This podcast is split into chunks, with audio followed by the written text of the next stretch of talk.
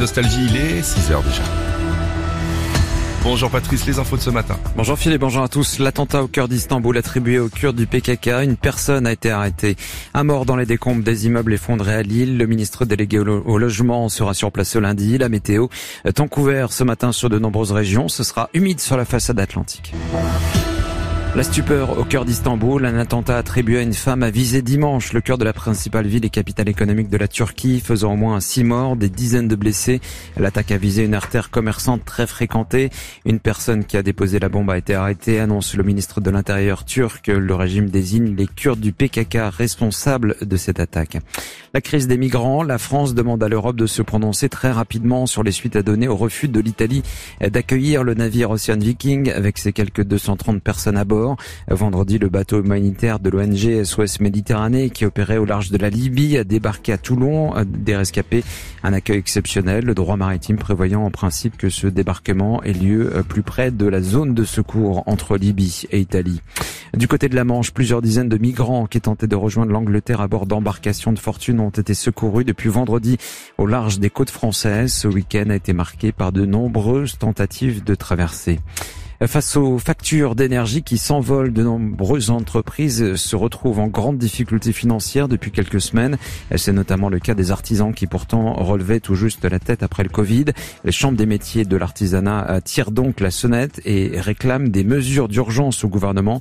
Gérard Gomez, le président de la CMA de Nouvelle-Aquitaine, se dit très inquiet et particulièrement pour certaines catégories d'artisans. L'exemple type, c'est les métiers de l'alimentaire, mais il y en existe d'autres dans, différents secteurs. Hein.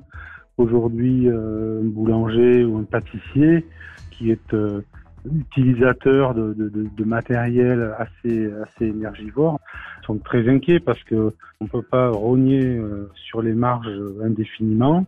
Ça devient très inquiétant et aujourd'hui, les boulangers, pour beaucoup, ne sont pas éligibles aux aides de l'État ou le seront, mais pas avant euh, euh, début de l'année 2023 et dans des proportions qui, qui ne peuvent pas convenir. Un reportage de Nicolas Minot. Les causes de la catastrophe restent inconnues. Deux immeubles mitoyens de trois étages se sont effondrés samedi matin dans le centre-ville de Lille. Après des heures de recherche, les pompiers ont retrouvé une personne sans vie sous les gravats. Tout laisse à penser qu'il s'agit bien du médecin psychiatre qui était porté disparu. Son téléphone bornait dans la zone. Le centre hospitalier de Calais précise qu'un hommage sera organisé en mémoire de celui qui était chef du pôle santé mentale et addictologie.